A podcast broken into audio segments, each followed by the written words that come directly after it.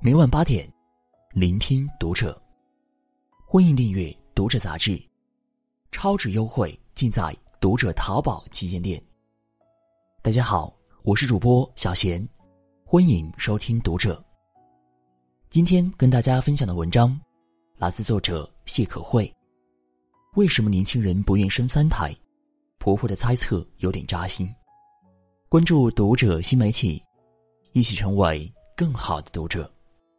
前两天，老陈跟我视频，婆婆也在。忽然聊到生孩子这个问题，大家都聚焦到他弟弟身上。老陈有一个弟弟，九零后。婆婆叹了口气：“唉，我对他不抱任何期待。倘若以后结婚，他愿意生一个，已经很给面子了。给面子这事儿，倒绝不仅仅是因为固执，而是一种双向选择。之前看到一则数据。”二零二一年，中国出生人口一千零六十二万人，人口出生率为千分之七点五二，死亡人口一千零一十四万人，人口死亡率为千分之七点一八，人口自然增长率为千分之零点三四。出生率低已经摆在了眼前，如果再不进行鼓励生育，怕是数据会更难看。我问婆婆：“为什么你们那代人愿意生呢？”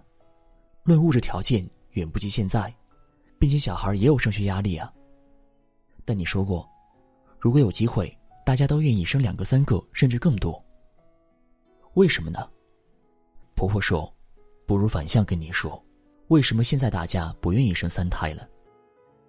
生活的不安定感，不管从哪个角度说，现在都比以前有钱了，住的房子也大了，还开上了车。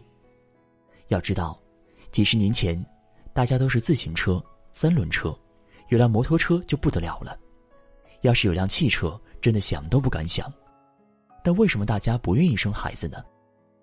最重要的是信心不足，对未来无法预期。像我爷爷奶奶那代人很苦，但对于生活是有预期的，也可以预期的。那个时候，生完孩子回去工作还在，每个月的钱不多。但至少可以预计。现在呢，都难呢。已婚未孕的找工作到底有多难，就不赘述了。已婚已育的女人其实也挺难的，去和刚毕业的小年轻竞争，不管从体力还是精力上，都远远不如。男人呢，一旦过了三十岁，也很容易遇到事业的瓶颈期。我之前就说过，中年是人生体力走下坡，但琐事走上坡的年纪。以及事业步入迷茫期，可替换性变成了中年人的魔咒。有些人不知不觉就成为了事业的弃子。我们当然可以说老板无情无义，但在好用和更省钱的年轻人面前，中年人如果没有独一无二的优势，那真的很难的。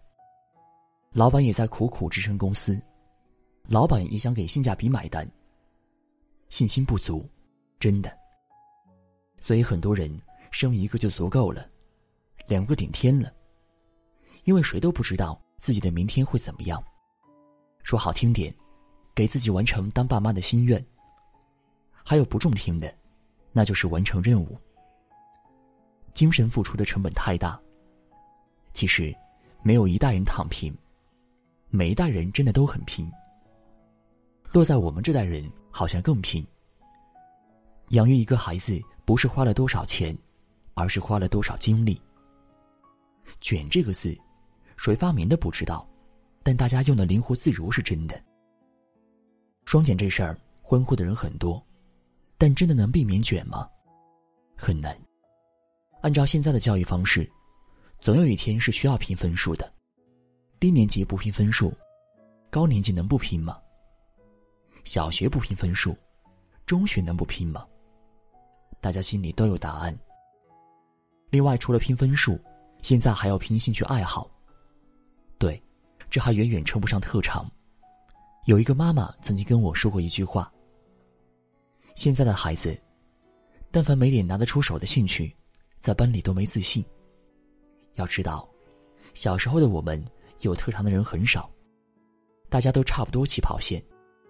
现在的孩子十八般武艺都有，全面发展的也不少，你能不焦虑吗？很多时候，带一个孩子已经耗尽了一家人所有的力气，接送、陪练、陪学，带两个孩子已经满格了，三胎更是想都不敢想。白天上班，晚上陪娃，工作日上班，休息日陪娃。自从当妈后，你还有自己的时间吗？真的很少。欲望比以前多了。这话有点不中听，但似乎也是我自己的毛病。婆婆说：“你老公小时候上学，我们只管吃饱穿暖，至于学习嘛，过得去就行。”我爸说：“小时候报了那么多兴趣班，我们就单纯让你有点事做，真的从来没要求过你什么。”说来说去就是，我们这代人对孩子要求更高了，语数外不能落，音体美也要强。孩子全面发展必须抓牢。我们经常说，让孩子顺其自然。可是如何顺其自然呢？太难了吧。我们这代人，见过太多人通过自己的努力过上了自己想要的生活，当然不希望自己的孩子太差。